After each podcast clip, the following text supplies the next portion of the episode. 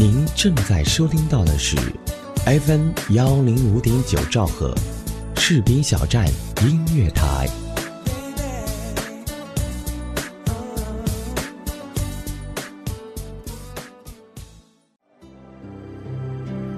回溯一段岁月，走进一位人物，了解一段往事，装点一份心情。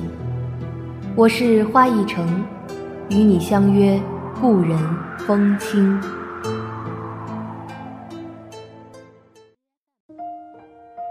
嗨，朋友们，你们好，我是花一城，很开心在十一月与你相约在 FM 一零五九士兵小站。音乐台，时间好快啊！上一次我们在电波中相遇还是十月份，这一次呢，双十一都已经过去了。有没有淘到自己喜欢的宝贝？是不是快要被剁手了？在今天的节目当中，我同大家分享的是才女林徽因的故事。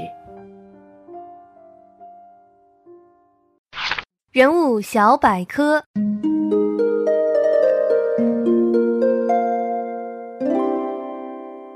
林徽因，中国著名建筑师、诗人、作家，人民英雄纪念碑和中华人民共和国国徽深化方案的设计者之一。二十世纪三十年代初，同梁思成一起用现代科学方法研究中国古代建筑，成为这个学术领域的开拓者。后来在这方面获得了巨大的学术成就，为中国古代建筑研究奠定了坚实的科学基础。文学上就有散文、诗歌、小说、剧本、译文和书信等，代表作是《你是人间四月天》《连登九十九度钟》等。其中，《你是人间四月天》最为大众熟知，广为传颂。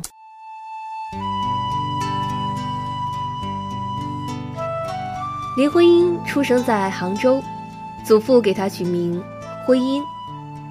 长大后，林徽因给自己改了名字。因为当时有一个男性作家叫林徽因，时常闹出误会。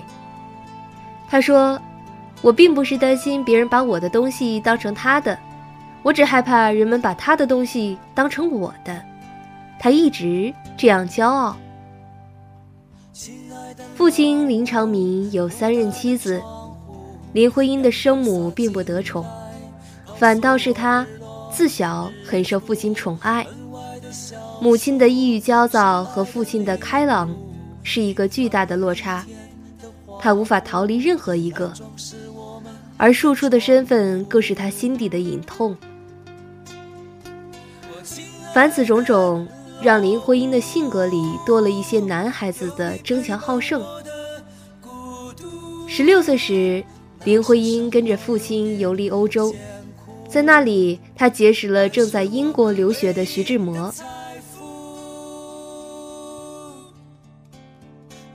点的小湖常点起蜡烛当时的徐志摩已是两个孩子的父亲，但他也是风度翩翩的青年才俊，如芝兰在侧。情窦初开的少女心事再也无从揣测，我们永远无法得知，当时的林徽因有没有过心动，哪怕只是片刻的。很多年后，林徽因和儿子谈起这段旧事时，他认真的说道：“其实。”徐志摩他爱的并不是真正的我，而是他用诗人的浪漫情绪想象出来的林徽因。可我其实并不是他心目中所想的那样一个人。多情总被无情恼，到底是谁多情，又是谁无情？在徐志摩的眼里，平平婷婷的少女就是一首动人的诗。可是林徽因却早早地看透了真相，生活从来都不是诗，爱情更不是。徐志摩给林徽因写了一封信，隐约透露了自己的心意。不知道出于什么原因，林徽因没有直接表态，由林昌明出面回了信。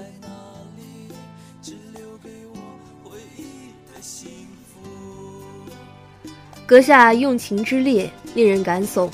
徽一惶惑，不知何以为答，并无丝毫嘲笑之意，向足下误解了。这是林长民的原话。作为父亲，他大概是不乐意两个人交往的。就在这时候，徐志摩的原配张幼仪从国内赶来，不久她怀孕了。徐志摩一心想着离婚，他执意要打掉孩子。张幼仪说：“我听说有人因为打胎死掉的。”徐志摩毫不动容，冷漠地回应：“还有人因为坐火车死掉的呢，难道你看到人家不坐火车了吗？”一个男人的执念真是可怕，也真是幼稚。徐志摩竟以为他离了婚就能顺理成章地追求林徽因了，殊不知。他这般绝情的做派，会让任何一个聪明的女人望而却步，误伤其类。他们怎么会安心将终身托付？办妥离婚手续的徐志摩再次赶到英国，而林昌明已经带着女儿匆匆回国了。等徐志摩追回国内时，林徽因和梁思成的婚事已有成言，只还是未定聘。这段情事闹得沸沸扬扬，天下皆知。这固然和徐志摩的张扬个性有关，但又何尝不是因为林徽因的三缄其口和态度暧昧呢？他大可泾渭分明地承认没有爱过，但他没有，旁人难免捕风捉影。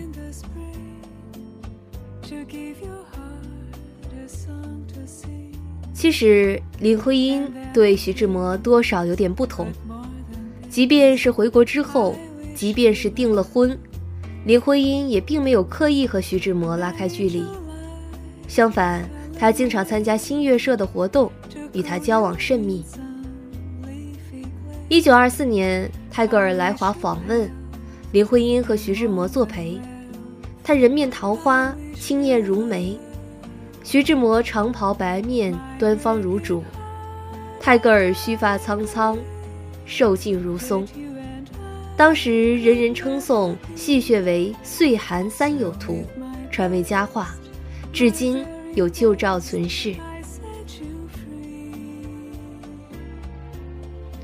那年五月，为了庆祝泰戈尔先生六十诞辰，林徽因和徐志摩合作出演了诗剧《齐德拉》，他饰演公主齐德拉，徐志摩饰演爱神。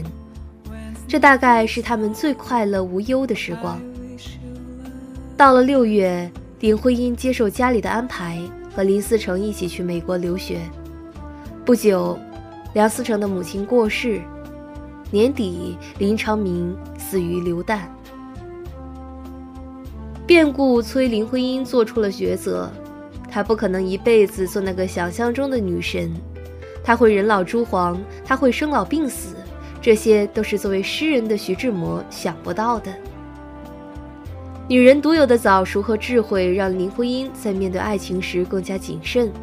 况且她的良知让她无法面对张幼仪，毕竟她的母亲一生郁郁寡欢，就是因为父亲爱上了别人。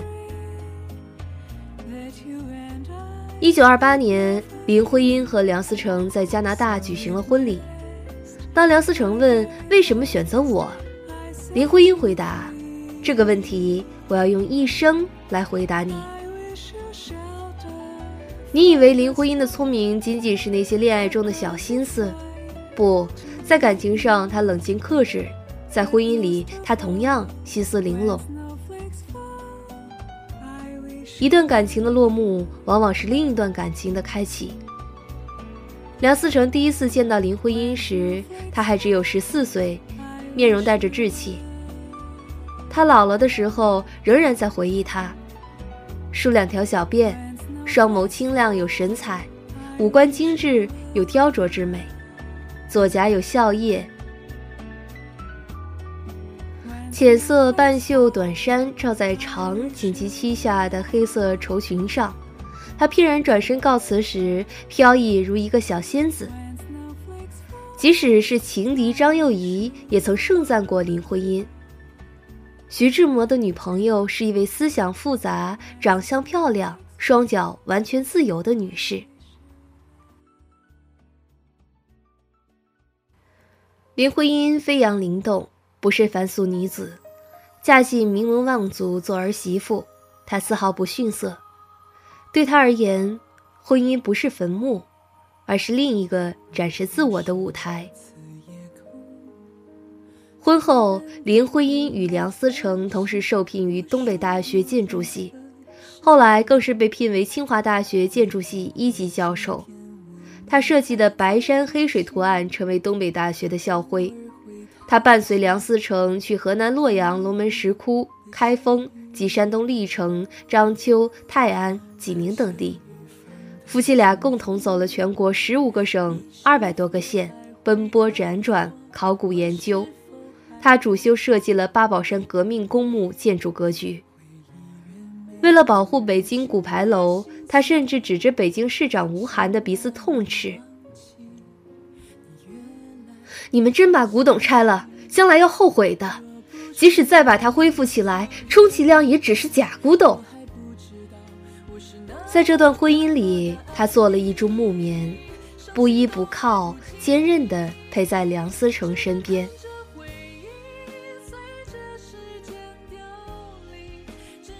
提到林徽因，不能不提太太的客厅。当时梁家的文化沙龙一月一次，名流云集。是很多文人爱去的地方，胡适、沈从文、梁实秋、闻一多等都是林徽因的座上宾。这群知识分子谈论文学与艺术，朗诵中外诗歌和散文，其中以林徽因最富魅力。她美丽而机敏，常有思想的火花迸出，所有的目光都追逐着林徽因，犹如众星拱月，人人都称赞林徽因是女神。却不知道和女神柴米油盐过日子是什么情形。如果爱情注定是不对等的天平，那么梁思成无疑是低头的那个。少年时，他们留学美国，每次约会，梁思成都早早的等在女生宿舍楼下，而林小姐千呼万唤才出来。婚后，他们有一段奔波的逃难岁月。林徽因不幸染了肺病，为了他，梁思成俨然成了一个绝好的私人医生，输液、打针、消毒和煎药，样样都是他亲自上阵。在李庄避难时，林徽因缠绵病榻，整日整夜的咳嗽。他们的生活条件很糟糕，没有仆人，没有水电。梁思成不得不自己动手生火炉给她取暖。林徽因病中饮食挑剔，尽管环境不允许，梁思成还是尽可能的照顾她的口味。回到清华园后，他们的生活状况总算好了很多，林徽因的身体却每况愈下。肺病是会传染的。按理，家人应该做一些适当的隔离措施，可是林徽因不允许，她不能接受这种疏离和嫌弃。梁思成自始至终都带着子女和他同桌吃饭，就算最后染上肺结核，也丝毫没有怨言。在梁思成心里，林徽因始终是女神。梁思成曾经说。我不否认和林徽因在一起有时很累，因为她的思想太活跃，必须和她同样反应敏捷才行，不然就跟不上她。其实这也正是林徽因毕生想要的结果。某种程度上，梁思成一直在追逐她，正是这种无声无息的追逐，让林徽因作为个体的魅力更加鲜活，而不是一个作为梁夫人的附属。她虽然会抱怨累，会疲于奔命，但她甘之如饴。追随一个魅力不凡的女人，当然要比娶个庸妇有成就感。林徽因这个人物其实是颇有争议的，人们对她褒贬不一，甚至有人会很讨厌她。今天节目当中选取的这几个小故事呢，也只能是了解她的一个小视角。如果朋友们对她和林思成或者她个人的情感经历感兴趣的话，可以通过更多的文字资料去全面的了解他。本期节目到这里就要结束啦！如果你喜欢花艺城的声音和风格，欢迎在新浪微博搜索“花艺城”来关注我的个人生活动态。如果想收听由我主播的更多类型的美文类节目，也欢迎在微信公众平台搜索“花艺城”。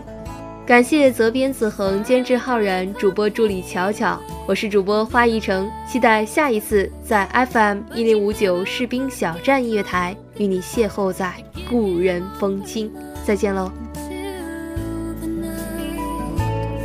La